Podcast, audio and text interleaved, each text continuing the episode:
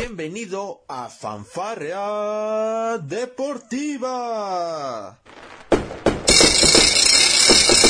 Con Luis Ángel y Mike Take. Te divertirás, reflexionarás. Ah. También te informarás sobre el deporte. Comenzamos. ¿Qué tal amigos de Palco Deportivo? Me da mucho gusto de nueva cuenta estar con ustedes en estos especiales, esta serie de especiales que estamos realizando ya pues ya terminadas todas las ligas de, de Europa principalmente, ya, ya lo dijo nuestro, nuestro amigo Luis que hoy, hoy no va a estar por, por ciertos motivos, no sabemos si se fue con la novia o si se fue a dónde, pero, pero vamos a estar aquí a nombre de nuestro compañero hablando de la Liga Española. No vamos a hablar de la Liga One, Luis, así que si lo ves, no te preocupes, no vamos a hablar de la Liga Francesa. Ya, ya nos quedó muy claro que, que, que no es tu, que no es este de tu agrado y tampoco de, muchos tampoco, pero bueno, vamos a iniciar rápidamente con lo de la Liga Española. Y qué decir también antes de eso, claramente presentar a nuestro amigo Luis Emerson que está aquí. ¿Cómo estás? ¿Cómo te cayó el, pues prácticamente el campeonato del Real Madrid? Otro campeonato más a su, a su bolsillo. ¿Y qué tal? ¿Cómo estás? ¿Cómo te la pasaste? ¿Qué tal, este, Octavio? Un saludo a Luis. Sí, no, no, no, no va a poder estar, este, Luis, eh, eh, ¿cómo se llama? Ahorita en el programa, bueno, pues tiene, tiene, este, ¿cómo se llama? Compromisos laborales. Y pues bueno, fue un campeonato bastante aliciente para el Real Madrid, ya que, bueno, este, conquistó la número 35, si no, si no me equivoco, la liga número 35. Y pues bueno, tomando en cuenta de que es una liga eh, pues bastante jerárquica, ¿no? Este, Octavio, en el cual pues solamente es Real Madrid, Barcelona, a lo lejos un poquito el Atlético de Madrid y párale, ¿no? O sea, de ahí fuera no, no, no ha habido nada. Entonces, eh, yo a mi, a, mi, a mi parecer no la considero tanto la Liga de las Estrellas, ¿no? Porque pues a lo mejor todos se enfocan las estrellas en Barcelona y Real Madrid, pero para competir en Europa, no tanto así para la, la, la liga, ¿no? Porque pues, mira, por ejemplo, podemos hablar de, de, de, dejando a Real Madrid y a Barcelona que fueron primero y segundo en esta liga. El Atlético de Madrid quedó tercero, de ahí el Sevilla cuarto, Real Betis de Diego Lainez y Guardado quedaron quintos, que bueno, fue una buena temporada. Se quedaron este, en puestos de, de UEFA, Champions League. Y de ahí abajo la Real Sociedad, Villarreal, el Atlético de Bilbao, Valencia, un campeón también olvidado de, por parte de la Liga Española, quedó en noveno. Y bueno, pues más hacia abajo estaremos hablando de los de, de, de los que descendieron. Sí, como lo mencionas, yo creo que es una liga igual como, no tanto como la Bundesliga, ¿no? Pero sí, si eres aficionado no por de un Eibar, de un Sevilla, de un Getafe, de un Rayo Vallecano, pues no creo que sea sorpresa que tanto Real Madrid como Barcelona, lo vimos hace un año, ¿no? La temporada pasada el Atlético de Madrid se coronaba campeón de la liga, eh, todavía Héctor Herrera en su, en su prime estaba ahí con Luis Suárez y todo este rollo, pero bueno, hay que decirlo, ¿no? Y, y lo mencionábamos hasta con Luis, ¿no? O sea, el Real Madrid fue campeón tanto de Champions como de Liga Española, pero no en su mejor forma, o sea, a pesar de que, no. de que tuvo jugadores destacados en el torneo, tuvo también momentos pues muy cruciales, él dominó totalmente, totalmente apabulló a, sus dos rivales directos como lo son Barcelona y Atlético de Madrid, pero hay que decirlo, o sea, no fue su mejor temporada futbolísticamente hablando y acostumbrados al, al tema, por eso también la, la gestión de Carlo Ancelotti fue un poquito pues juzgada al principio, ¿no? Porque hay que recordarlo, cuando se fue, pues no se fue de una buena manera, por ahí el club estaba también en un periodo de, de transición, regresó Ancelotti después de que se va Zidane, y eh, vienen estos jugadores, nos hablábamos en el especial de Champions sobre, sobre que es, esos jugadores, en especial Vinicius Junior, fueron de los más, híjole, yo creo que de los más atacados tanto por la prensa como por los jugadores, y pues no es para menos, al principio de la, de lo que fueron este, esta nueva reestructuración post Cristiano Ronaldo, pues parece que al Real Madrid le cuesta un poquito más asentarse. Sin embargo, en esta temporada, a pesar de todo lo malo que pasó, pues vimos en su mejor momento jugadores como lo mencionábamos, vimos en su mejor, en su mejor momento recuperándose, pues mucho más a, Vinicius Junior, vimos a Karim Benzema que fue el goleador total de la, de la Liga Española, por aquí tengo el dato, 27 goles fueron los que anotó en la temporada el francés, eh, y fíjate, es algo, es algo curioso porque también a Benzema se le criticaba mucho que ya había bajado su porcentaje de goles, pero hay que decirlo, o sea, no tenía arriba armas para que lo ayudaran. Yo creo que para mí Vinicius Junior y Karim Benzema se, se, complementan después de lo de Cristiano Ronaldo a su salida. Pasó mucho tiempo para que Vinicius se pudiera sentar de buena manera en el equipo, ya pudiera como despuntar. Y bueno, ellos dos prácticamente son los que han hecho la chamba a nivel ofensivo en el, en el Real Madrid y fueron pues puntos clave para la, pues prácticamente para la nueva, la nueva versión del Real Madrid. Ahora, también hay que hablar de sus revulsivos. Por ejemplo, un jugador que me gusta mucho es este chavo Camavinga, este, este chavo, pues, eh, a Carlo Ancelotti. Exactamente, Ancelotti lo mete siempre, pues, en los segundos tiempos, un revulsivo por ahí en el ataque. Y qué, qué, qué bien juega este muchacho, porque fíjate que cuando entra le da más dinamismo al ataque y todo este rollo, entonces es algo muy bueno, uno de los puntos positivos, pues para que el Real Madrid también haya tenido momentos importantes. Y a ver, también por aquí tenemos a los dos caballos negros del Real Madrid, por decirlo así, lo que es Eden Hazard y Gareth Bale. Gareth Bale pues no ha estado tampoco jugando casi nada en esta, en esta temporada. Y no sé, no sé cómo lo, tú lo veas, Emerson, pero no creo que es, que es preocupante si sale o no este Karim Benzema, pero que tengas a jugadores que cobran mucho dinero y que aparte, pues, o sea, Eden Hazard y Gareth Bale nada más los tengas ahí sin verlo, sin darles acción o sin, no sé si no están comprometidos, si ya no quieren estar en la institución, no sé cómo tú ves esta situación, pero es preocupante, ¿no? Que estos dos jugadores muy importantes pues se hayan apagado completamente del equipo. Sí, o sea, yo desde el punto de vista de, del aficionado puedo decir de que mm, sí hubo un, una época dorada, ¿no? Cuando estaba Cristiano Ronaldo. A lo mejor ellos no tenían tanto encima el reflector, pero se veía un equipo, pues, eh, de cierta forma eh, artístico, ¿no? En el sentido de los reflectores, en el sentido de cómo iban avasallando rivales en, en, Champions, en la liga también, ¿no?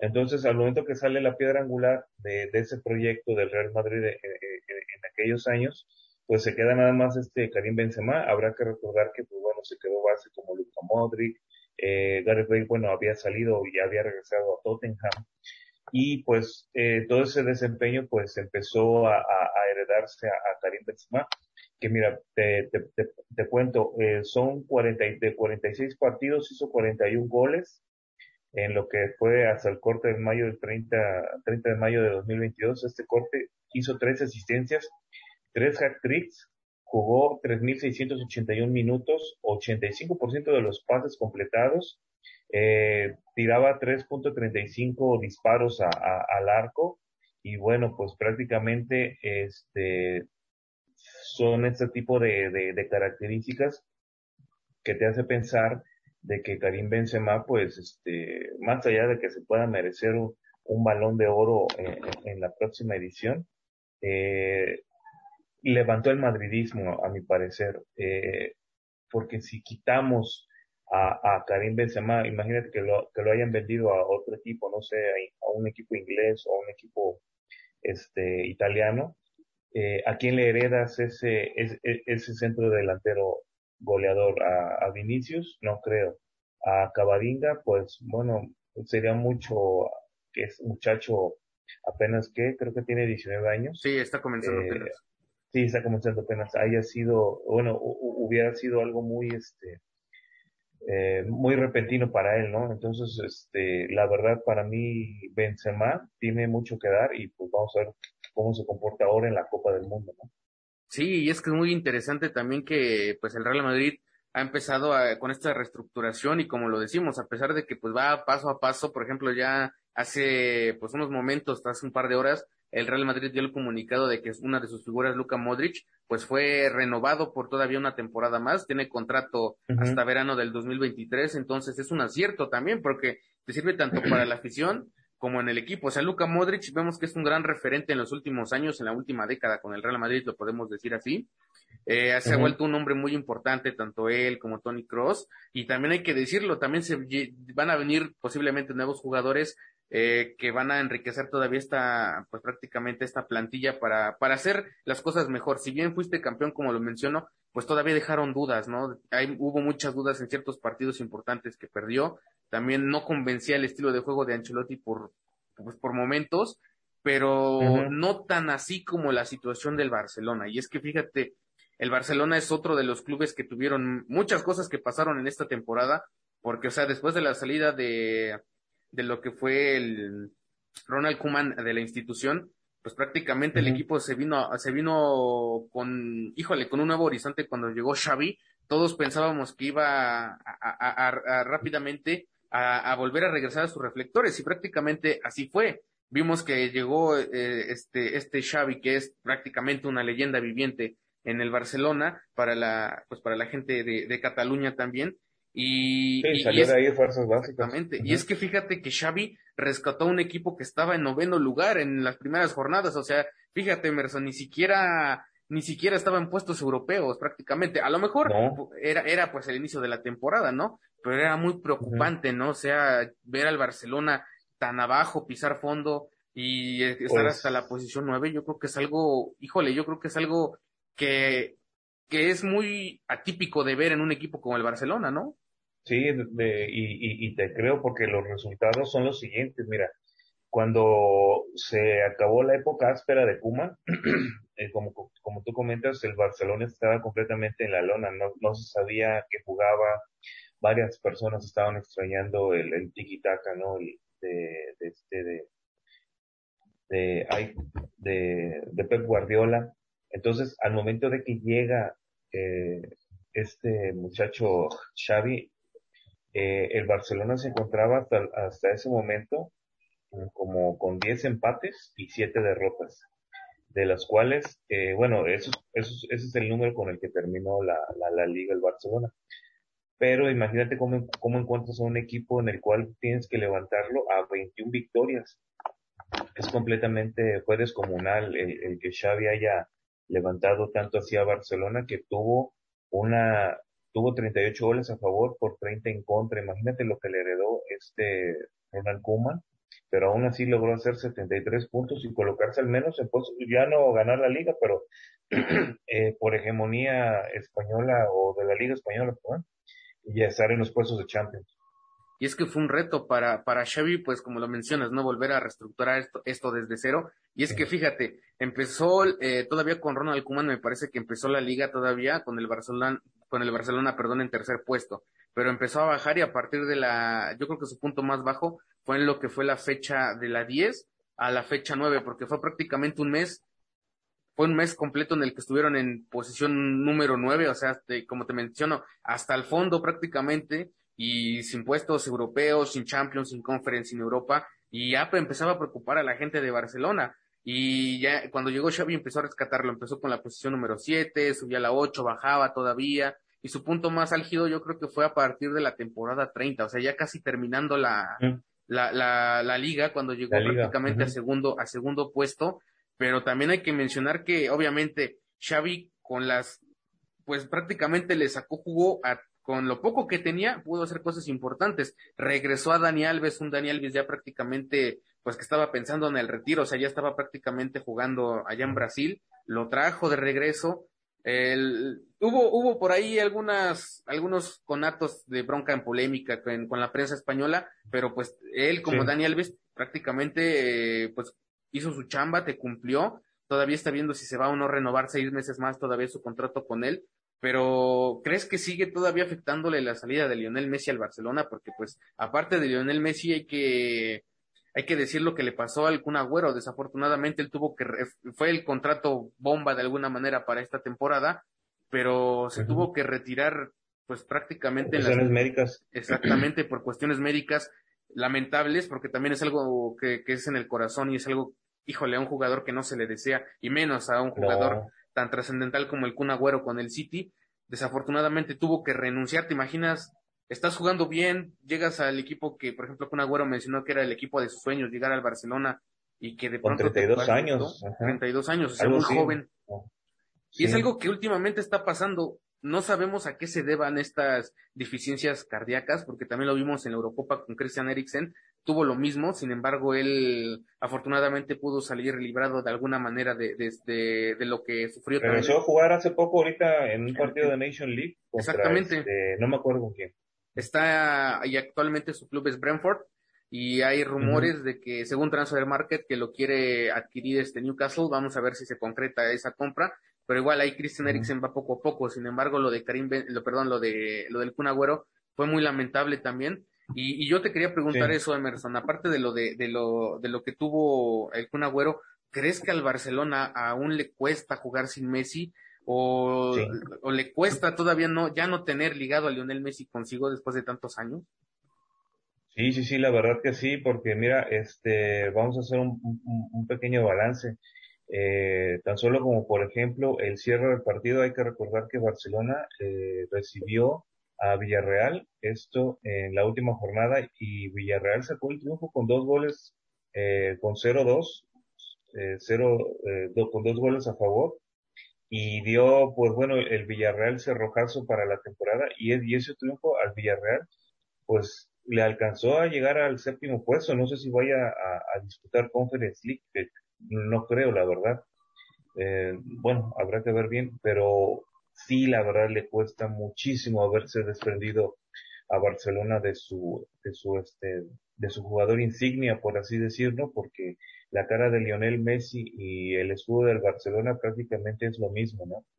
Y a mi parecer, eh, todos estos partidos en los cuales, este, imagínate, en la semana 37 empatar 0-0 con Getafe, eh, más o menos ganarle al, al Betis eh, 1-2 allá en, el, en el estadio de, de, del Betis y así podemos hacer, hacer, una lista de algunos equipos eh, flanes o débiles de la Liga Española como el Rayo Vallecano que fue a ganarle a Barcelona en la semana 21 te habla de lo que tú me dices y yo te puedo confirmar de que sí, o sea, le sigue doliendo el desempeño de Lionel Messi, eh, cómo mover la cancha de izquierda a derecha, cómo ir al ataque, cómo ordenar eh, el, el, los departamentos defensivos, ¿no? En cuestiones de líneas.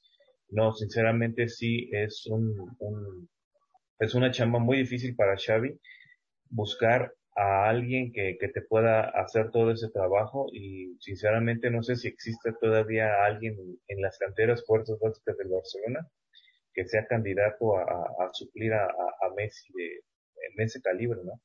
Sí, y es que es un, es un gran problema también el, el precisamente lo que está afrontando Barcelona, por, porque todo esto también viene, viene en conjunto con lo que está pasando financieramente, porque hay que recordar que yo en la puerta prácticamente hace poquito más de un año estaba diciendo que prácticamente el Barcelona estaba en bancarrota por e, esto se derivó, fíjate que es como una como un efecto mariposa, porque se dice empezó desde la última vez que el Barcelona ganó la Champions, todavía con ah, no me acuerdo el, nombre del, técnico con, con, quien la ganó, se me fue, se me fue ahorita el nombre en la, en este, en el tintero, pero a partir de ahí, pues prácticamente la, la crisis financiera de Barcelona vino porque después de que se ganó la Champions, se vinieron bonos salariales, obviamente a los jugadores, todos los, con, todos los conocemos estos bonos, y eh, que se les da cuando a los jugadores cuando prácticamente consigues un título, en este caso la Champions League. Entonces, prácticamente las renovaciones, los bonos, pues prácticamente los jugadores comenzaron a cobrar más y más y más y más.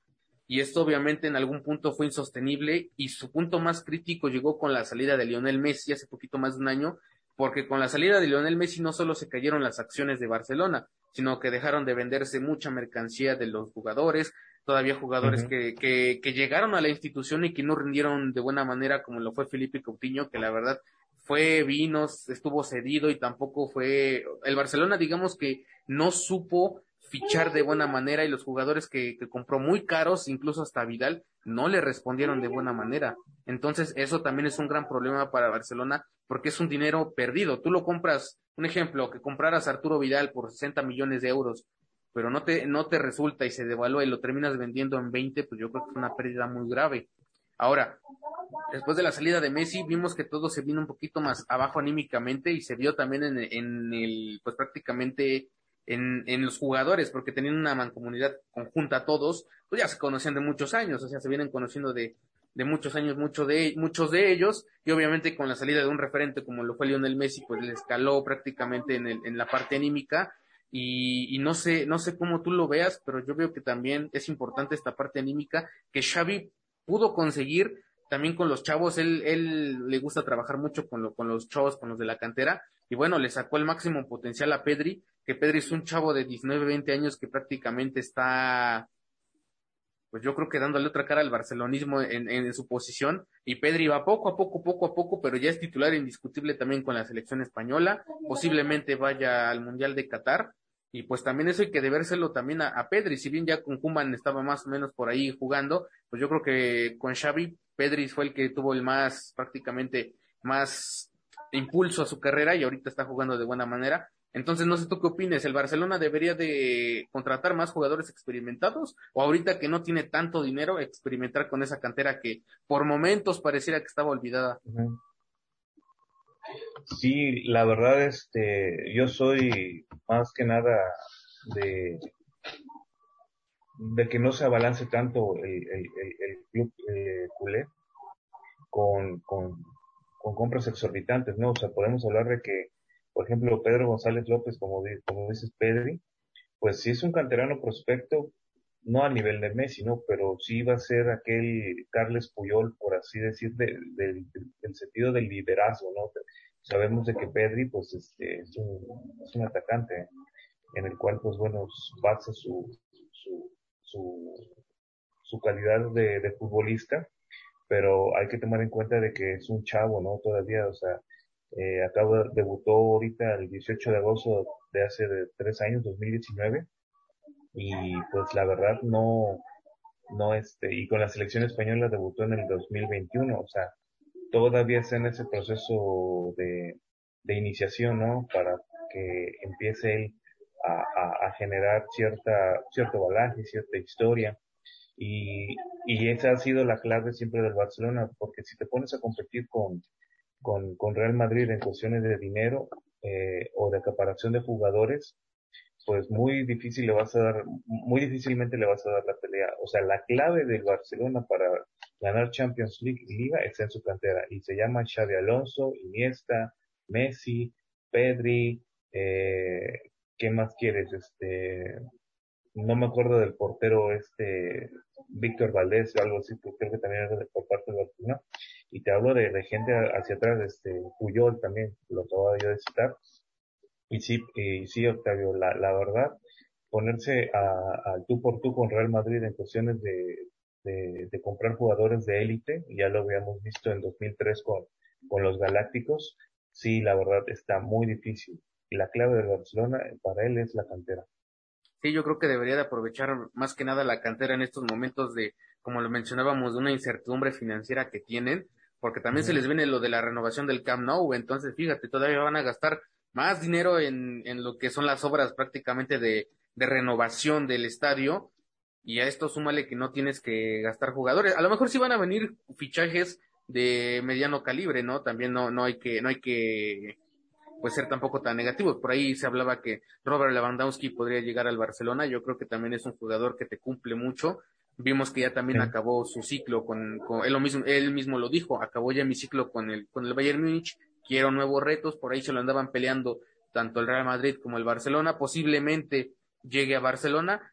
Es un, por ejemplo, él es un elemento un tanto medianamente caro, pero te sigue respondiendo. O sea, lo vimos con, con, con el Bayern como prácticamente fue una planadora. Estos últimos tres, cuatro temporadas ha hecho más de 20 goles. O sea, es una, es una planadora total. Estuvo también presente en ese, en ese fatídico, ¿no? 8-2 que le, le propinó el equipo alemán al, al Barcelona, pero yo creo que también el Barcelona debe ir avanzando poco a poco porque fíjate que ya también la afición les exige la Champions, ¿no? Y desde la última vez que la ganaron, se la ganaron a la Juventus, por ahí del 2015-16, pues de, de, de esa fecha para acá, en estos últimos seis, cinco años, pues también el Barcelona ha quedado a deber en Champions League, o sea, lo han sacado en cuartos de final, en semifinales, y ya nunca ha regresado a la Copa a, perdón, a la final de la, de la Copa de Europa y es algo muy importante también para la afición, ¿no? Porque te lo exige, porque te lo pide cada vez más.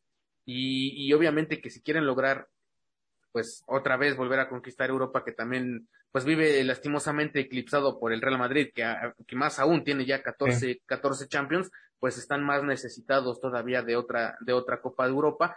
No sé cómo tú ves este detalle, pero híjole, yo creo que para los aficionados del Barcelona es una incertidumbre lo que le pasa al equipo en la Champions League, porque últimamente se ha ido goleado y, todo fue el punto más bajo con ese 8-2 que le propinó al Bayern Múnich. Entonces, también tendrían que ponerle interés en la Champions League, tendrían, pero todo esto va de la mano con buenas contrataciones, como lo mencionas, con, con la austeridad de ahorrar dinero, pero yo creo que si siguen con este plan de reestructuración que les funcionó con Xavi, pues podrían conseguir nuevas cosas. No sé cómo tú, cómo tú ves a Xavi, pues prácticamente en un equipo ya top dirigiendo, después de, dirigir al Al-Sad allá en, en Qatar, para mí es un, también un buen prospecto a técnico, ha hecho cosas muy interesantes, pero también le falta que se, se fogue un poquito más, va a ir agarrando experiencia obviamente con el tiempo, pero no sé cómo tú, cómo tú viste a Xavi en esta temporada, la verdad para mí fue una revelación, porque rescató del hoyo al, al, al Barcelona y pues estuvo, si no hubiera sido por el Real Madrid, pues prácticamente ellos hubieran hecho una remontada histórica, ¿no te parece? Sí, o sea, yo veo en Xavi, como, como, como, como tú lo dices, yo, yo percibí en Xavi bastante con sufrimiento, ¿no? A, lo mismo que, que la porta, porque tanto un, tanto el, el punto A que viene siendo, que viene siendo este, la porta, al punto B, eh, entre lo administrativo y lo operativo de Xavi con, con el equipo, pues trataban de, de, de, unirse, trataban de, de sacar este barco a flote pero los dos sufrían, ¿no? Mira, te voy a decir una cosa. Eh, se ha dicho muchas veces el lema de que el dinero no compra la grandeza, y sí se está viendo con Real Madrid, ¿eh? Ojo, en el sentido de que compran jugadores, la hegemonía del Real Madrid, bla, bla, bla, lo que quieras, y por otro lado, ese, bueno, que consiguieron su, su, su 14 Champions, y Barcelona, eh, bueno, tú me vas a corregir, creo que tiene cuatro o cinco champions, ¿no? Sí, tiene cinco. Pero sí tiene cinco, o sea, y ya de ahí, de, de, cinco para catorce, pues prácticamente hay nueve champions, no sé cuánto dinero, no sé cuántos años, no sé cuántas décadas de por medio para que este le alcance o, o, o, lo supere, ¿no?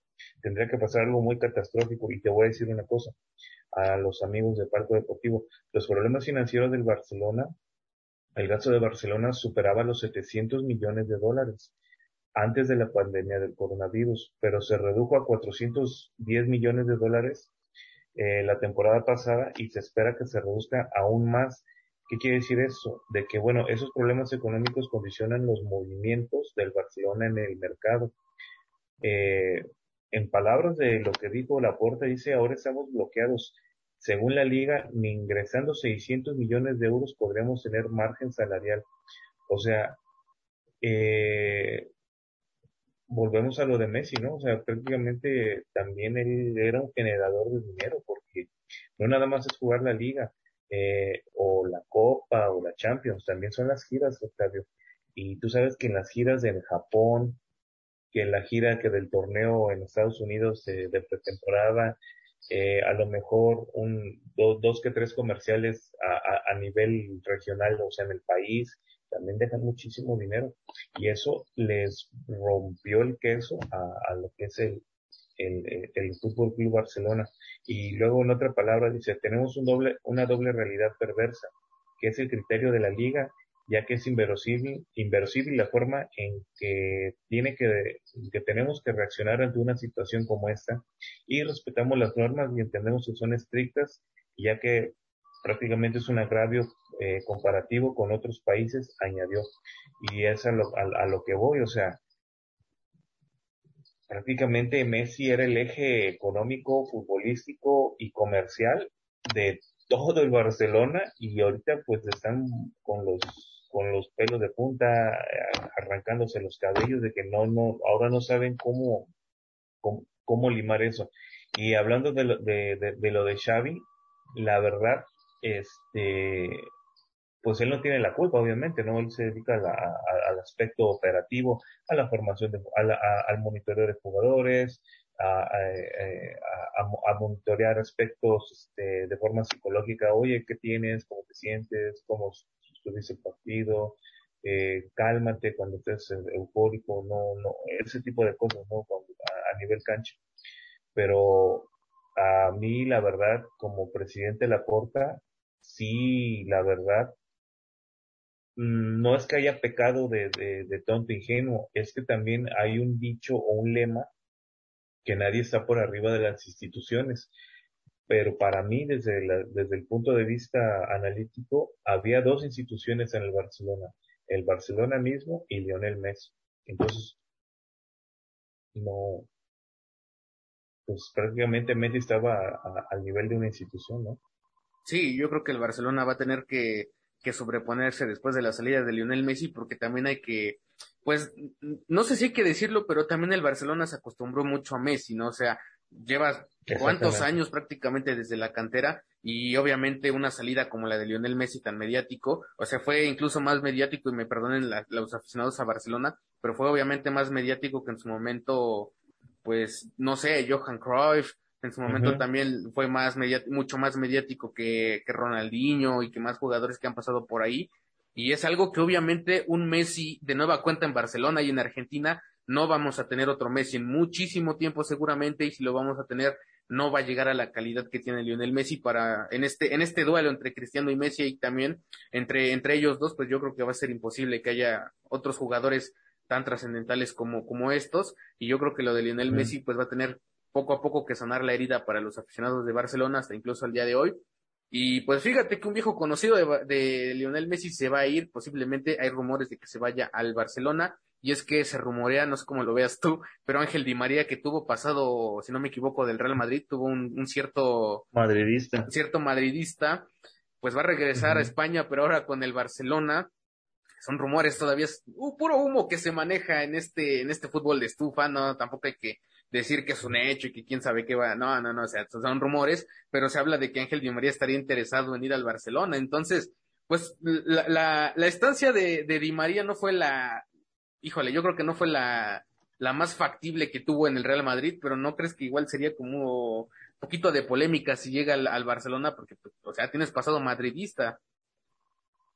Pues no tanto, ¿no? Porque al final de cuentas se fue él a purificar allá al, al, al ¿cómo se llama? A la, a la liga, a la liga inglesa con, ay, ¿con qué equipo? Eh, se me olvidó con, con, ¿en qué equipo está ahorita Di María? No, no, perdón, este, a la liga francesa con el Paris Saint Germain. Paris Saint -Germain. Ya se, se, me fue la onda. Es que pensé que estaba con el Chelsea, pero te digo, bueno.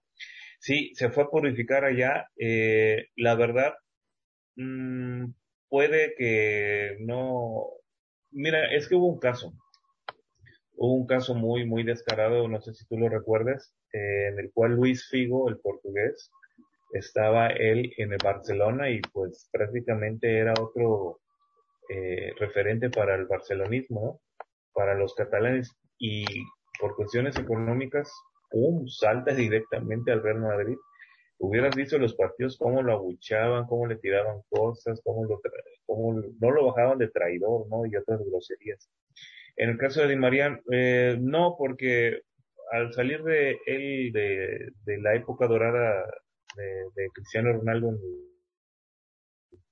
en, el Real Madrid, este, no creo que la, la, la gente de, Barcelona vaya con un tridente y, o un trinche y, y, lo vaya a linchar, ¿no? O sea, no, él, él cumplió su ciclo ahí en Real Madrid, sí, de ahí se fue a, a Paris Saint Germain y, y regresa a Barcelona prácticamente en, el pináculo de, su carrera y no, no creo que exista algún tipo eh, ¿cómo se llama? De, conflicto, ¿no? O que le vayan a, a, a, recalcar o hasta decirle de groserías en el, en el, ¿cómo se llama? En la calle, ¿no? Porque pues hay que saber de que terminando los partidos, pues con gente normal los futbolistas salen a comer a la, a la calle, a la ciudad, y pues bueno, sin ningún problema, ¿no? Sí, como lo mencionas, este, son, son momentos ya diferentes también. Pasó mucho tiempo, no fue como directamente de Barcelona a Real Madrid y al revés, ¿no? Y pues también fue como en el caso de Zlatan, ¿no? Zlatan también pasó de alguna manera desapercibido en el Barcelona, igual por la falta de oportunidades, evidentemente, porque pues en ese momento estaba Lionel Messi en su prime, estaba todavía Ronaldinho, había muchos jugadores importantes, entonces veremos si se va a cocinar o no lo de Di María, por ahí también se va a barajar si se queda Memphis Depay en la institución, también si Frankie de Jong va a renovar o qué es lo que va a pasar, y ya vamos a hablar en unos momentitos más también acerca de, de la que para mí fue una decepción también en, el, en la liga, no sé cómo lo veas, pero fue pues el Atlético de Madrid. Y pues seguimos aquí hablando en este especial de la Liga Española, pues a lo que yo considero precisamente, no sé cómo lo, lo consideres tú, Emerson, pues una decepción total. El Atlético de Madrid de nueva cuenta se queda en el tercer lugar después de una temporada el año pasado, pues prácticamente de ensueño con, con Luis Suárez, también un equipo de ensueño con Luis Suárez, con el regreso de Griezmann también y con la participación pues de Héctor Herrera en momentos importantes. Consiguieron el título después de, me parece que 10, 11 años de no haberlo conseguido, después de este dominio Real Madrid-Barcelona y de nueva cuenta, pues cayeron en esta, no, no tanto mediocridad, es una palabra muy fea, muy fuerte, pero sí de nueva cuenta, pues en el quedaron fuera de los, de los reflectores de alguna manera de la liga, porque déjame decirte que en esta ocasión, pues los, los que eran los campeones antes de, del Real Madrid, pues prácticamente se quedaron en el tercer puesto de la tabla con 71 puntos, 15 puntos por abajo del Real Madrid y a dos del Barcelona. Entonces, fue algo tremenda, tremendamente triste para un equipo que venía haciendo el campeón, tenía la oportunidad de refrendar su título, entonces, no sé cómo tú, tú lo veas, pero para mí sí fue prácticamente la decepción, porque incluso el Barcelona, que estaba por debajo del Atlético de Madrid, los alcanzó a superar y parece que pues el Cholo Simeone no le alcanzó de nueva cuenta para volver a, a campeonar o para acercarse un poquito, ¿no? A lo que es el Real Madrid. Sí, Octavio, la verdad eh, fue una campaña para Atlético de Madrid muy, este, pues muy mala, ¿no? O sea, decepcionante no tanto, porque pues obviamente arriba de él hay dos monstruos a nivel, muy marcados a nivel de Europa. Atlético de Madrid a nivel de Europa es un equipo mediano, ¿no? O sea, no, no es un equipo chico, no es como en su momento llegó el, el, Getafe o el Villarreal, ¿no? Que pues, este, si los si los comparas a nivel de Europa sí están muy, muy, muy chicos. Pero Atlético de Madrid sí, sinceramente, tuvo una, una frustrante campaña, así lo, lo, puedo catalogar, porque este, tomando en cuenta lo que habíamos platicado eh, eh, en, el bloque anterior del de, Barcelona, eh, ¿te, acuerdas, ¿te acuerdas cuando dijiste de que Barcelona había empezado muy mal y que llegó a tener, bueno, y que te complementé el, comentario de que a final de cuentas empató 10 partidos y perdió 7. Bueno, pues aquí el Atlético de Madrid ganó 21, al igual que el Barcelona, pero empató 8 y perdió 9. O sea, prácticamente tuvo 65 goles a favor, 43 en contra. Eso fue lo que le repercutió el, más que nada el goleo.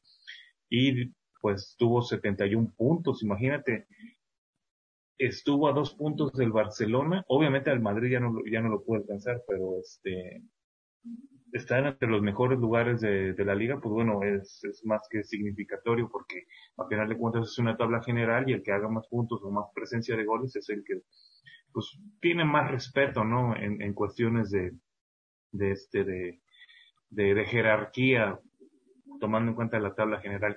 Y sí, prácticamente vimos que fueron partidos 0-0 con Granada en, el, en, en la jornada 33. Eh, por ahí le ganó este, el Atlético de Bilbao 2-0 en la semana 34. Luego en la semana 35, muy a fuerzas ganó el derby contra el Real Madrid.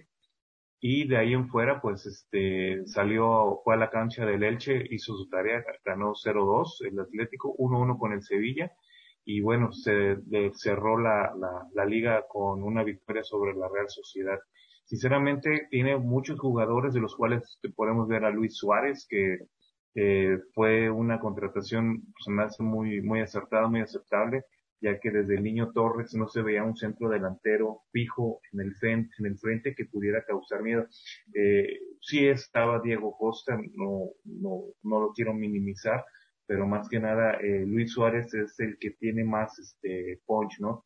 Eh, por ahí creo que hubo una lesión de, Diego Costa en algún momento en el cual sí bajó mucho su, su juego, pero lo que es entre Luis Suárez, que eh, ese delantero, y, y Griezmann, pues prácticamente estuvieron uh, con, con, con, el ataque del, del, del con, el, con, con el ataque del Atlético de Madrid.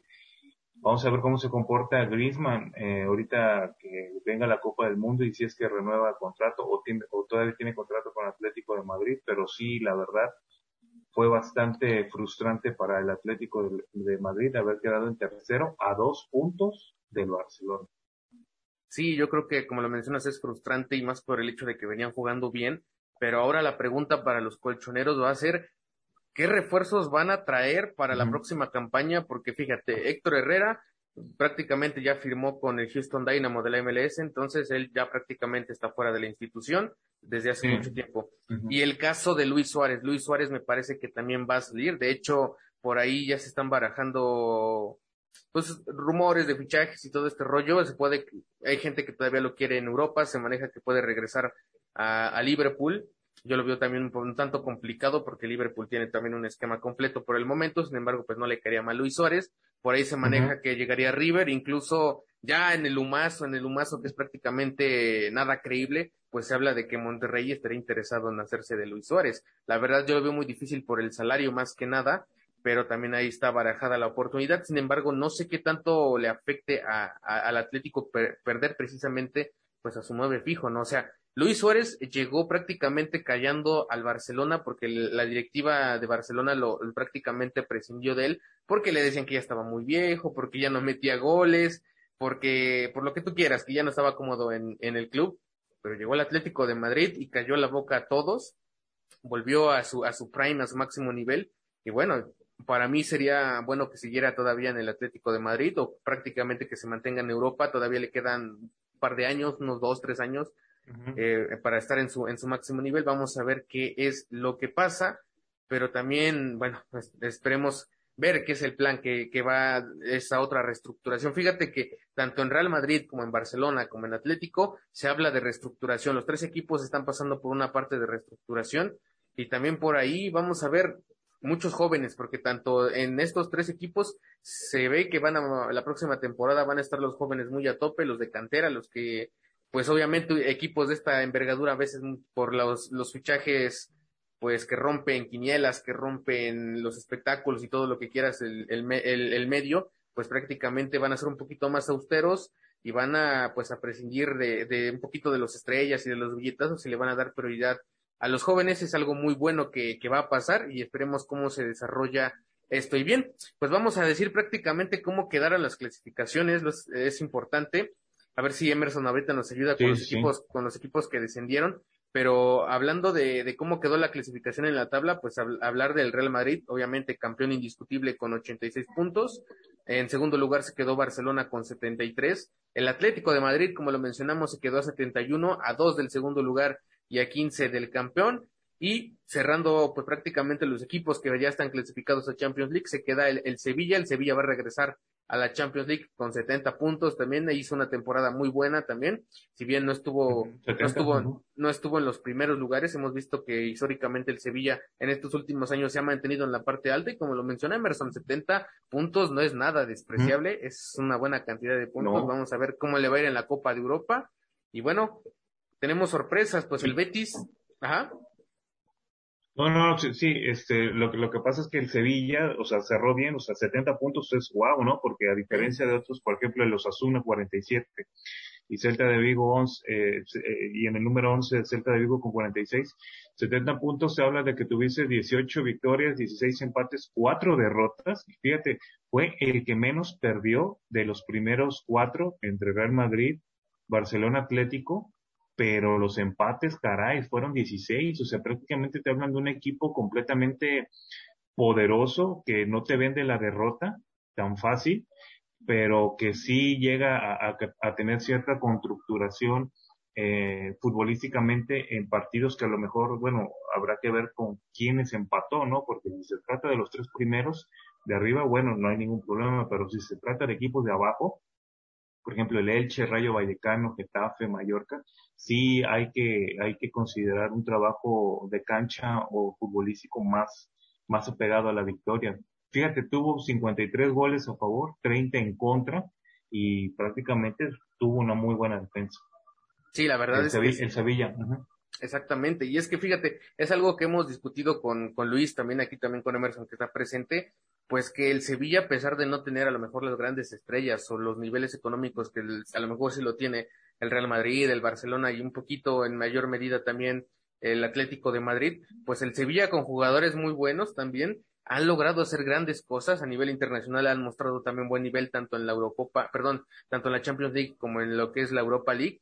Y bueno, vamos a ver, vamos a ver cómo va a ser el regreso del Sevilla al, a la Champions League. Vamos a ver cómo, cómo va a estar su desempeño. Seguramente va a ser muy interesante. Ya lo estaremos comentando en los próximos meses, seguramente, para ver cómo, cómo se nos viene este, pues este cuarto equipo español clasificado. Y bien seguido también con las competiciones europeas, pues el, el Betis y el, la Real Sociedad van a estar en, la, en lo que es ya la fase de grupos de la, de la Europa League con 65 y 62 puntos eh, correspondientemente. Y en séptimo lugar, fíjate, el Villarreal no se va a perder ninguna, pues prácticamente ninguna competencia porque estaría en la ronda previa en los playoffs para la liga, para la Conference League. Entonces, estos siete equipos serían los clasificados.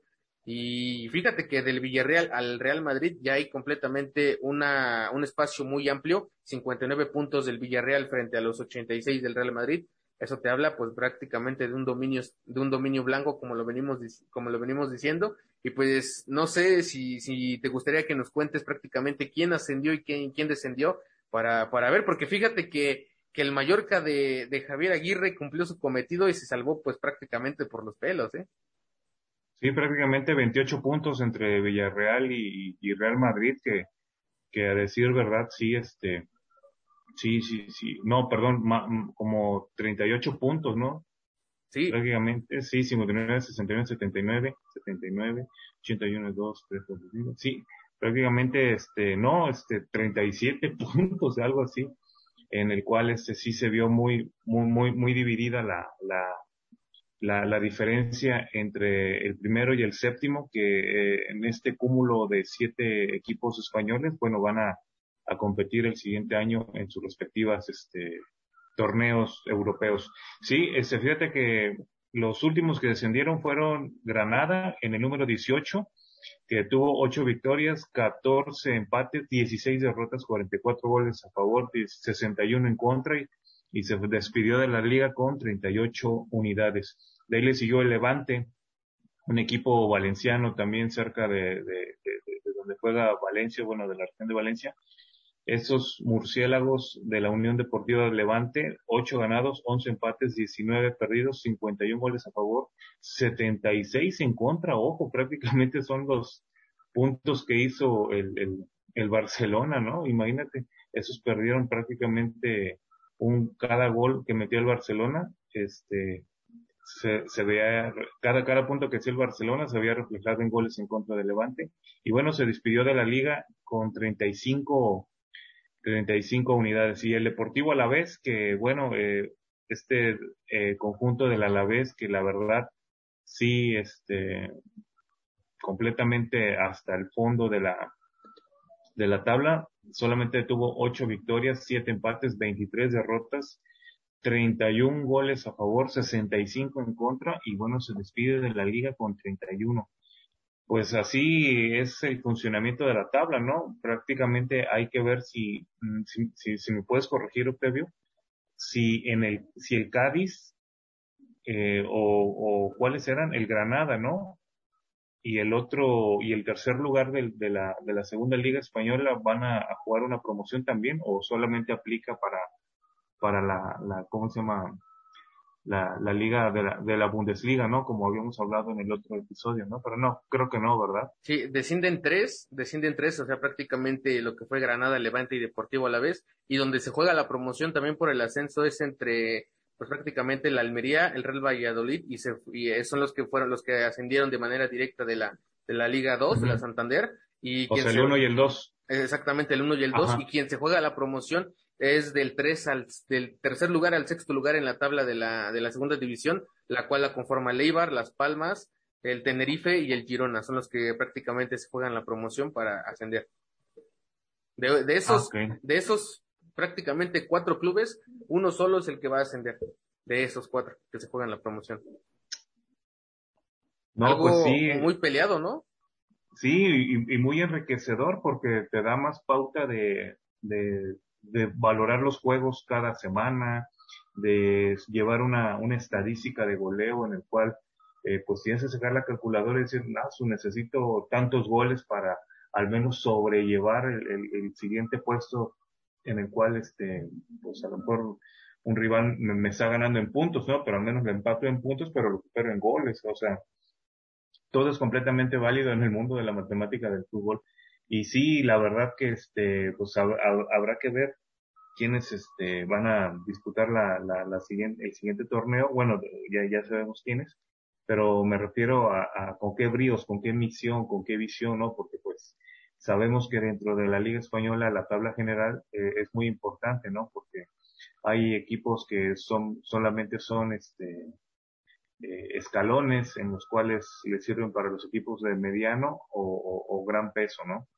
Sí, y ahora es que también hay que decir algo muy importante de, de esta segunda división de España, pues es que hay clubes prácticamente históricos también del fútbol español y que en su momento han estado pues pisando las, las miles de la gloria en la primera división, por ejemplo, la Almería que regresa de nueva cuenta, el Real Valladolid, que ya es un viejo conocido también aquí en la, en la, en lo que es la Liga Española, y de los que se juegan la promoción, como lo mencionamos, el Eibar también ya estuvo en primera división, Las Palmas, el Girona, por ahí también, el Real Oviedo que no clasificó, el Zaragoza también, el Cartagena alguna vez estuvo, el Leganés, fíjate, el Leganés que alguna vez dirigió, me parece que Javier Aguirre, actualmente pues está a la media tabla de la segunda división española, seguido con el Huesca, el Mirandés y el Ibiza y el Sporting de Gijón. Hasta el Málaga, el Málaga, el, el Euromálaga que alguna vez fue, se encuentra en posición 18 y déjame decirte que estuvo a dos puntos de jugarse o prácticamente descender a la tercera división. Entonces, esto te habla de la volatilidad del fútbol y vemos que el Málaga que algún momento estuvo pues prácticamente hasta en torneos europeos, hoy está prácticamente a un punto o a dos puntos, mejor dicho, de descender a la tercera división y eso nos habla de lo volátil, como lo menciono, del fútbol. Y es, y es muy, muy trágico, pero así es el fútbol, se deben de jugar los partidos, también son proyectos, y el, bueno, lastimosamente al Málaga, los dueños que han tenido últimamente no fueron la mejor opción. Hubo también desfalcos económicos, también están reestructurándose, hablamos de muchas reestructuraciones, pero esperemos ver muy pronto al Málaga de nueva cuenta. Y ahora, algo que también quería hablar es acerca del, del, del Mallorca. Si Javier Aguirre no salvó a los Rayados de Monterrey, sí salvó al Mallorca, lo revivió y a patadas o con las uñas se aferraron a la a la primera división. No sé cómo te parezca tener de nueva cuenta pues al Vasco en el fútbol español, que creo que bien se le da, y pues a ver cómo se nos va para la siguiente temporada. No, pues es un, es un, es un, tiene un diplomado o un doctorado en, en, en, en, en ser bombero, ¿no? O sea, si vemos el, el lugar del Mallorca fue número 16, quedó con 10, 10 ganados, 9 empates, 19 perdidos, 36 goles a favor.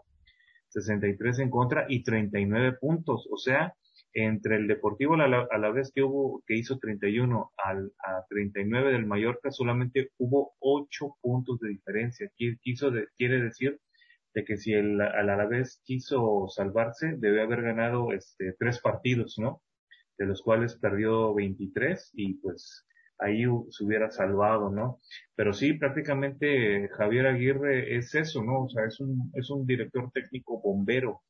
Eh, ya lo hemos visto que sinceramente no se le da el, mucho, eh, bueno, solamente aquí en México ganó con Pachuca en la 2001, creo, eh, en, en, en, aquella temporada, pero de ahí en fuera se ha empobrecido su, su enriquecimiento futbolístico en el, de, de, del 2001 para acá, con, con equipos eh, europeos en los cuales, pues bueno, en, algún momento llegó a, dirigir el Atlético de Madrid.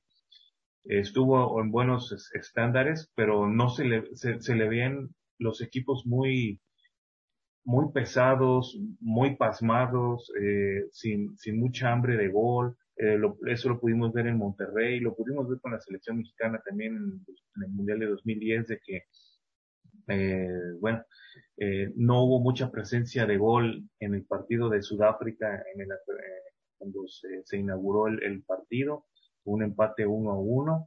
En el segundo partido, pues bueno, ahí se, se llevó a cabo, creo que una, este, bueno, se, se ganó con Francia 2-0, pero se perdió al parecer con Uruguay, ¿no? En, el tercero, ya con Argentina, pues diga.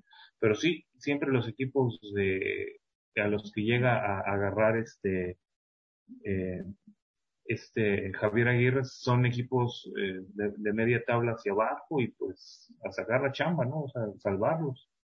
Sí, la verdad fue, pues fue prácticamente como lo mencionas, apagó el fuego que se venía generando en, en Mallorca. Vamos a ver cómo van a reforzar el equipo en la siguiente temporada y pues bueno, el Vasco fiel a su estilo logró sacar su chamba como lo mencionas y pues prácticamente va a descansar una temporada más. Y ahora, antes de pasar, antes de pasar con los datos del buen Emerson que cada capítulo nos da, me gustaría rápidamente hacerle un repaso a lo que fue la Copa del Rey, porque fíjate que de nueva cuenta nos sorprendió el fútbol y es que el Betis fue el campeón, pero déjame decirte, pues los resultados que hubieron, porque fíjate, a partir, sabemos que participan en la Copa del Rey muchísimos equipos desde la primera división, me parece, hasta la cuarta o la quinta división, pero lo más interesante fueron a partir de los octavos, y es que de manera pues prácticamente increíble para muchos, fue una sorpresa que el Athletic Club sacara primeramente al Barcelona en los octavos de final por 3 a 2 y que, y, que en los cuartos de final sacara al Real Madrid pues por un, por un marcador por la mínima y precisamente este Athletic Club pues, pereció contra el Valencia que evidentemente fue el subcampeón. Pero fue una de las grandes sorpresas la verdad que el, el Athletic Club prácticamente con un no, no hay que decir de, de, su, de su poderío económico porque prácticamente a diferencia de, de, los dos clubes de Barcelona y de Real Madrid pues no existe, pero nos, esto nos demuestra el, el, buen fútbol, el buen funcionamiento y que un desplante te puede sacar y fue una sorpresa lo que hizo el equipo, ¿no? Porque e, e, es, fue catalogado como el mejor equipo de la, del certamen a pesar de que no ganó la copa. ¿Cómo ves lo que pasó con el Athletic Club? No, pues el Athletic Club eh, de, te refieres a los leones, ¿no? A, los vascos. Sí. Sí, sí, sí. Ah, bueno, sí, es que te había escuchado el Atlético. Sí, este, no, pues a, a diferencia de la liga, pues eh, sabemos que la Copa del Rey y la liga son, son dos torneos completamente diferentes con paradigmas futbolísticos también muy diferentes en los cuales eh, a los equipos de cuarta de división les motiva mucho ir a pararse y presentarse en las canchas de los equipos de primera división para mostrarse, ¿no? Y más que nada a jugadores jóvenes que, que, eh, que sí, o sea, prácticamente es un, escapa, es un escaparate gratuito en los cuales eh, si vas en plena forma y llegas en, buena forma, que es un partido de, de, este, de, primera fase o lo que tú quieras, en, en, la cancha del Real Madrid o, del Villarreal, que tú quieras, son completamente trampolines, trampolines en los cuales tú vas este, ascendiendo a que un buen visor te diga, oye, ¿sabes qué? Me interesa mucho, te quiero contratar, fíjate que vente aquí a entrenar. Entonces, sinceramente, esos partidos son, son partidos sin palabra para el fútbol, ¿no? O sea, como un, equipo de tercera división se le puede plantearle cara a Real Madrid o a Barcelona y despepitarlo en cualquier fase, ¿no? O sea, prácticamente ese, eh, esa anécdota de la, de, la Copa del Rey eh, y el campeonato que, que, que, tuvo Atlético de, perdón, eh, el Athletic Club, sinceramente mi, mi respeto, ¿no? Sí, fíjate que, que el Athletic Club, a pesar de esta temporada quedar en octava posición por debajo del Villarreal, eh, nos demostró también buenos, buenos momentos futbolísticos. Sin embargo, yo creo que la cúspide fue eliminar al Real Madrid y al Barcelona y fíjate que también es un poquito atípico. Simplemente conocemos la Copa del Rey porque siempre se la lleva Real Madrid, Barcelona, lo lleva también Atlético de Madrid, alguna vez lo lleva la Real Sociedad, pero en esta ocasión se la llevó el Betis, el Betis pues de Andrés Guardado y de Diego Lainez que también son campeones y fue, fue muy bueno, fue muy atípico también, pero nos habla también de, de, de la versatilidad de estos clubes, es algo que a mí me gusta de, de la Liga Española porque ya sabemos que pues la Liga es dominada por dos o por tres equipos nada más.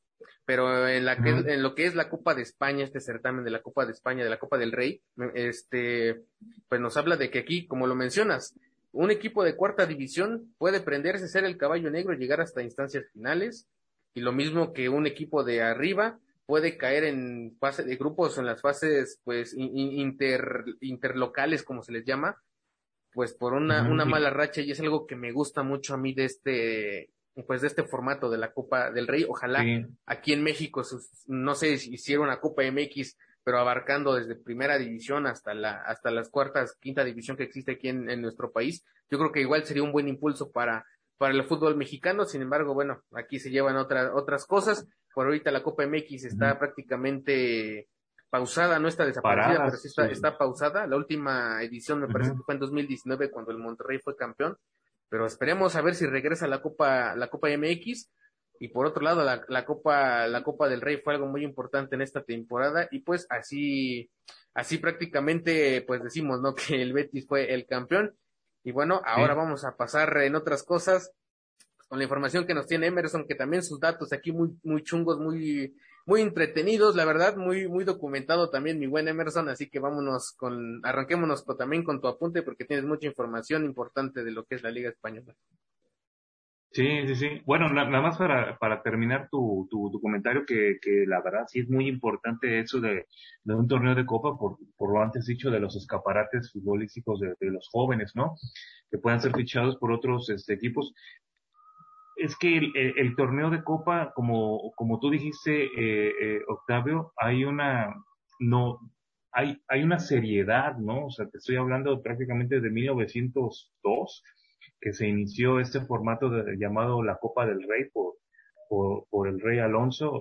ahorita lo voy a comentar también en, ese aspecto de características del fútbol español. Pero yo, yo siento, Octavio, que a lo mejor no se puede dar muy bien un formato de copa por la dimensión del país, ¿no? Y por el nivel económico que algunos equipos este, de fútbol aquí en México no tienen.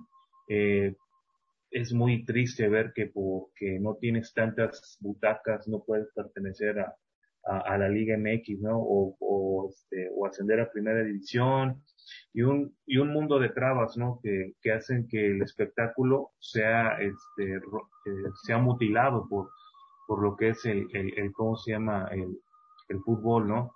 y todo por la cuestión económica, pero sí presiento que a lo mejor no se da mucho bien una copa México o la Copa MX como la Copa de España por, por la dimensión del país, ¿no? Y sí, como tú bien dices, aquí se auspicia mucho el formato en el cual las interregiones, ¿no? Se van eliminando, se van eliminando las interregiones. No es una, no es una torta de chile con huevo, ¿no? Como aquí en México de que, bueno, que estudiantes tecos se elimine con, con, con el que vaya pasando, ¿no? O sea, agarran todo el montón y de la primera y la segunda división y allá ya hagan su bola, ¿no? O sea, no hay un respeto también por las otras ligas inferiores, pero habrá que ver cómo, cómo solventan eso en un futuro y que sea parte de, de, una cultura futbolística eh, la, la, Copa MX, ¿no? Porque, ok, ya tiene secuestrado la mercadotecnia, la, la Liga MX, pero al menos hay que tener un, un, un vino añejo, ¿no? Respetando el, el, fútbol mexicano, ¿no? Desde las copas, desde la Copa MX, ¿no? Bueno, ese es mi punto. Pasemos a, a, los datos históricos, ¿no? Eh, vamos a, a, ver, miren, les traigo una información que van a decir, wow, yo no me lo sabía, pero les comento que Río Tinto, eh, con el pasar de, de, los años, los ingleses eh, a, llevaron el fútbol a otros puntos del mapa español, o sea, llegaron prácticamente, desembarcaron en España y empezaron a crear ciertas, este, ciertas fábricas, este, a trabajar en minería. Esto fue en, Vigo, en la región de Río Tinto. Eh, de ahí empezaron a diseminarse los ingleses hasta llegar a, Bilbao, donde nacería el Athletic Club. Los ingleses no fundaron esos equipos, simplemente eh, inyectaron o inseminaron, como fue aquí en Pachuca eh, la cuna del fútbol mexicano, allá también hubo una cuna de fútbol español, inseminaron lo que fue eh, los métodos y, y, y, cómo se juega ese deporte, ¿no?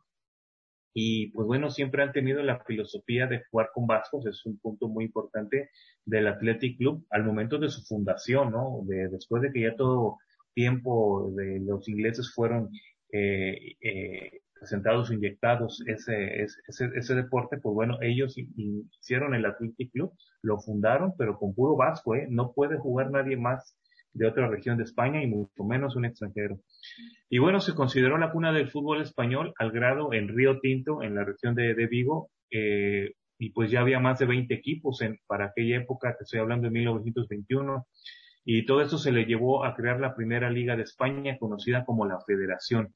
Algunos años antes eh, se había llevado en 1902 la Copa de la Coronación en honor al rey Alfonso XIII.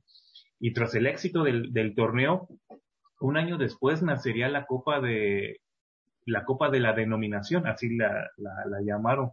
pues con el pasar del tiempo iría cambiando según el jefe de Estado, ¿no? O sea, por ejemplo eh, a ti te gustaba que le dijeran la Copa del Rey Octavio, pues pasaba tu, tu, este, tu, tu estadía como jefe de Estado y pues cambiaba el nombre. Otro, ajá, cambiaba el nombre, ¿no? O sea, la, la, Copa de España nada más y tanta, ¿no? O sea, se estaba eh, cuajando que debía de tener una tradición, ¿no? Y más que nada es algo, con el nombre. Es algo así como si fuera la Copa Peña Nieto y actualmente la Copa AMLO, algo así.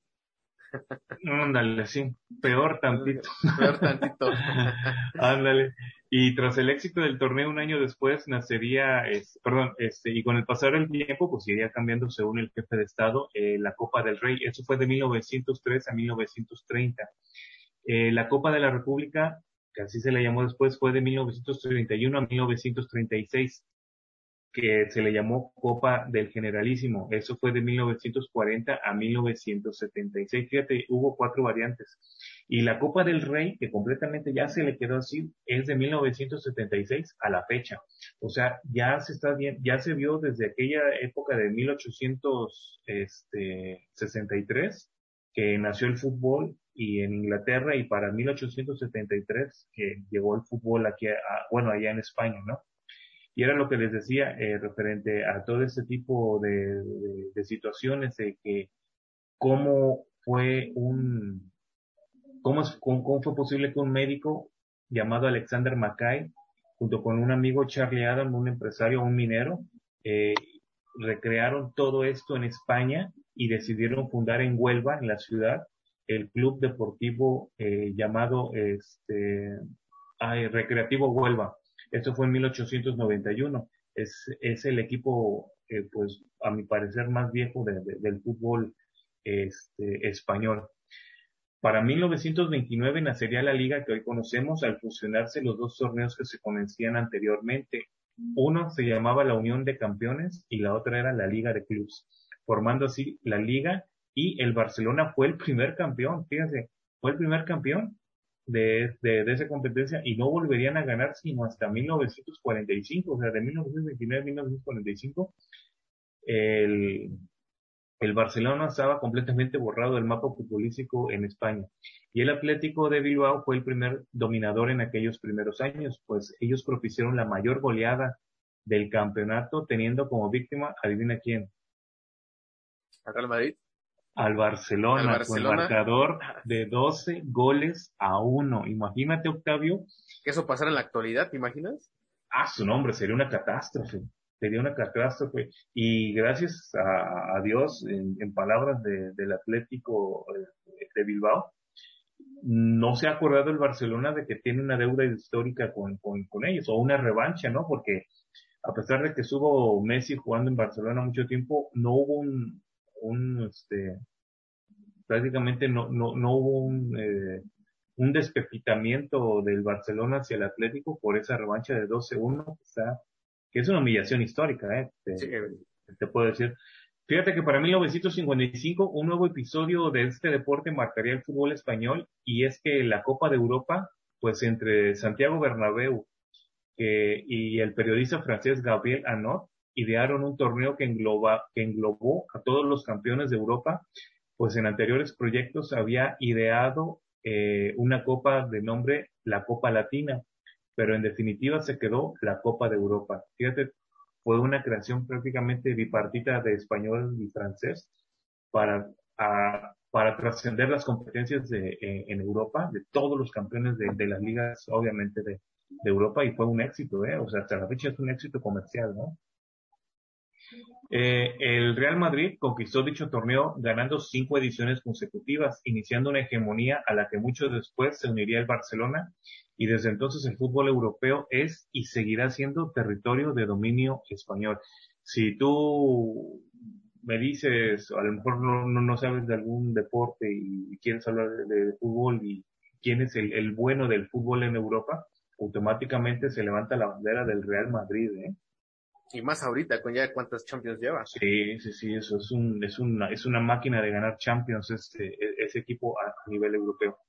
Fíjate, otro dato es que dentro de los equipos modestos del fútbol español existe una nostalgia como la del Zaragoza de Nayim, el Mallorca subcampeón de su última recopa contra la Lazio de Italia, el, el, el Alavés que enfrentó a Liverpool en una Europa League del 2001, el Getafe de Michael Laudrup, ese Getafe que marcó mucho, mucha historia a, nivel regional e intentó dominar en los cuartos de, de, de, una Europa League en el 2018, eh, perdón, en el 2008 contra el Bayern Múnich, que prácticamente tenía todo, toda su región de, de, Getafe, que es prácticamente abajito de Madrid, este, pues como la Cenicienta, ¿no? O sea, el, equipo que podría sorprender a Europa, ¿no? Dar un campanazo.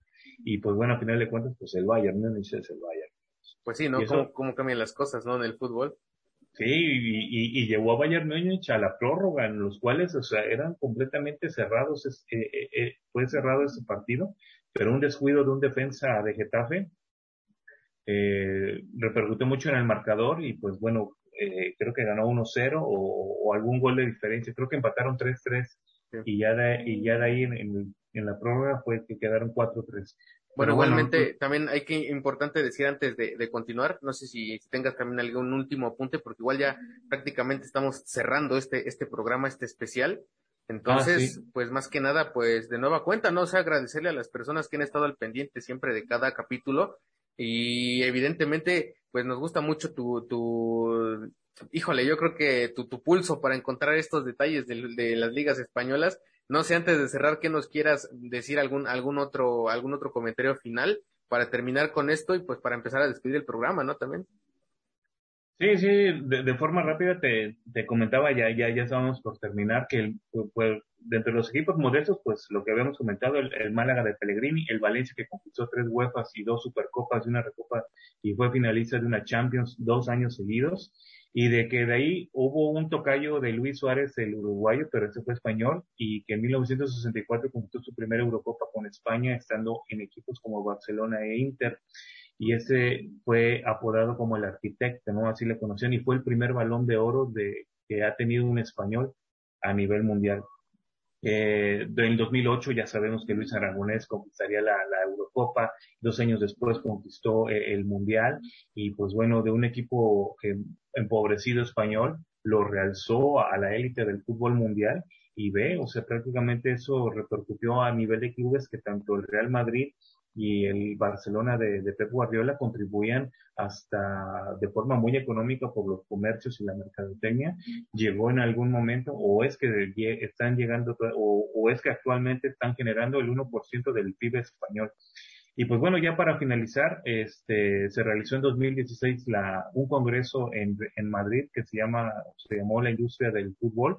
Y pues bueno, ahí abarcaban todo, todo la, la, el englobado de lo que es el fútbol, la mercadotecnia, la visión, visión, etcétera, y pues prácticamente te daban a entender de cómo, cómo tú como franquiciador puedes poner un, equipo de fútbol a, funcionar, a trabajar y a, generar riquezas. Y pues bueno, pues como referencia en los últimos años, pues se quedó lo del Barcelona de Messi y el Real Madrid de Cristiano Ronaldo. Y de ahí en fuera, pues, este, los últimos equipos, este, que han empezado a, crecer, ¿no?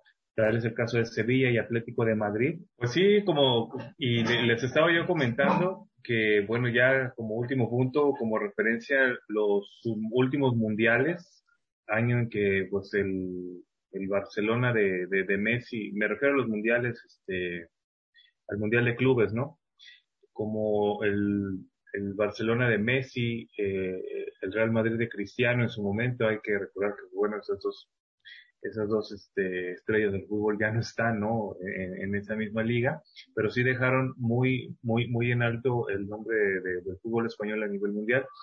Y por otra parte, pues equipos como Sevilla y Atlético de, de Madrid, pues bueno, se han visto reforzar su hegemonía, ¿no? en competencias europeas gracias a su desempeño futbolístico pues en el continente europeo, así siendo Europa League, Champions League y pues bueno, esto sigue, ¿no?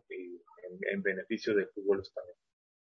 Yo creo que ha sido muy interesante, ¿no? O sea, de, de, de estos programas que hemos hecho, yo creo que tanto la Liga Española como es la Premier League son de las dos ligas que, híjole, tienen, tienen muchos secretos, también tienen mucha, fíjate que tienen mucha aceptación por parte del público y por ahí un dato que, que también me gustaría mencionar es acerca de los estadios que tienen más pasión, sino, eh, y, me, y me gustaría eh, dar hincapié en, en, lo que es el Sánchez Pizjuán, el, el, pues el, obviamente el estadio del Sevilla, la casa del Sevilla.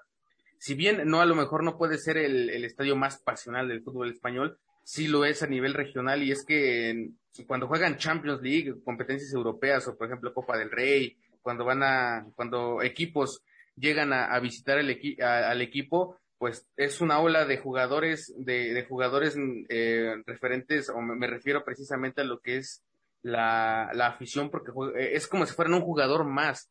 Y, y si vieras cómo con, con ese, pues, estilo que siempre los, los, los apoya a animar a su equipo, y obviamente con el himno del Sevilla, que, o, ojo para, para el América, que es el que se lo roba, pero el, el Sevilla, Sevilla, Sevilla, cuando suena en las gradas de Sánchez Pizjuán, pues yo creo que a, incluso hasta aficionados del Real Madrid, yo creo que les entra escalofríos porque la verdad es, es un estadio que impone ahí, impone su localía y que ha sabido mantenerla durante todos estos años y que ya lo vamos a volver a ver de nueva cuenta en Champions League. Vamos a ver de nueva cuenta toda pues esta marea de aficionados que siempre van y que ya obviamente con, con la pandemia terminada completamente van a acaparar totalmente el estadio va a ser una fiebre muy grande de fútbol la que se va a vivir, pero bueno, vamos a esperar hasta que inicie el nuevo formato de la Champions League para poder averiguarlo. Y bueno, hemos llegado al capítulo, al, al término de este capítulo especial. ¿Ves? Fíjate, nos echamos cerca de, de, tres cortes aquí en, este, en lo que fue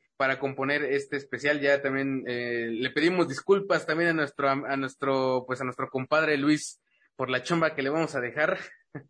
Pero es que también hablar de la Liga Española, híjole, yo creo que es hablar de una historia completa y nos faltaron muchísimos datos, nos faltaron todavía muchísimas sí. cosas por las que hablar.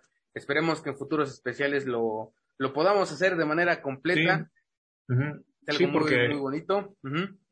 Sí, porque este, bueno, si te das cuenta, eh, hablamos de la liga alemana, la liga italiana, la liga eh, ahorita española, pero de esos subdepartamentos nos faltó sus mundiales, y sus este, Eurocopas, ¿no? Por así decir. Sí, y es que la verdad y es el desempeño de su selección, obviamente. Exactamente, un amplio bagaje, ya lo estaremos discutiendo. Seguramente haremos un programa especial de selecciones previo a la Copa sí, del Mundo, sí. porque la verdad lo amerita y, y hemos visto también la, la, reacción que tiene el público, así que de nueva cuenta les agradecemos muchísimo por estar aquí con nosotros en todos estos programas. Todavía falta un programa especial sobre la Premier League, ya que, ya que como dice, dice Luis, no va a haber el de la League One, es que me gusta hacerle de esta carrilla que nos echamos con lo de la League One, pero bueno, vamos a estar aquí al pendientes también para hacer el, el especial sobre la selección mexicana, porque hay que hablar sobre esta fecha FIFA que pasó, sobre los partidos amistosos, sobre también lo que va a pasar en la Liga de Naciones de la CONCACAF, es muy interesante, qué va a pasar con estos chavos previo al, al, a la Copa del Mundo, vamos a ver quién se sube, quién se queda en el Mundial, ya nos estaremos enojando de nueva cuenta, pero hasta aquí va a quedar el programa del día de hoy. A nombre de mi buen amigo y compañero Luis Ángel Díaz, también despedir a nuestro amigo Emerson. No sé si quieras decir algo más para despedir. Eh, no, nada más para avanzar lo, lo, lo que vamos a hablar de, de, la selección mexicana. Ojo, Polonia perdió en Nation League seis goles por uno o un gol por seis frente a, a, a Bélgica, ¿eh? O sea, no está tan, tan, tan, tan, tan de miedo Polonia, ¿eh? No, no estamos ahorita... tan mal nosotros tampoco, ¿verdad?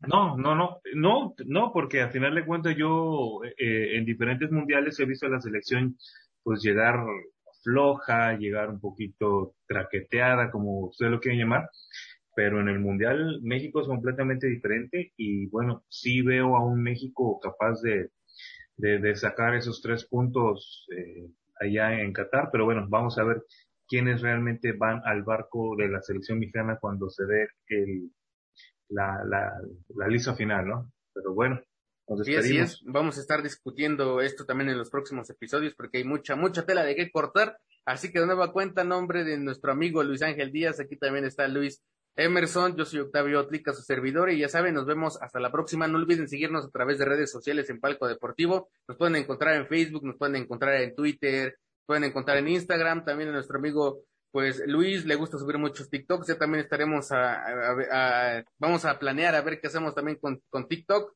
muy pronto también, pero mientras les deseamos pues una feliz día, un feliz, una feliz tarde, una feliz noche, no importa el tiempo que nos vean, Espero que estén muy bien y bueno, nos vemos hasta otro capítulo especial aquí en Palco Deportivo.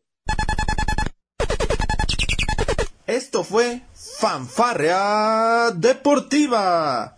Te esperamos en nuestra próxima emisión.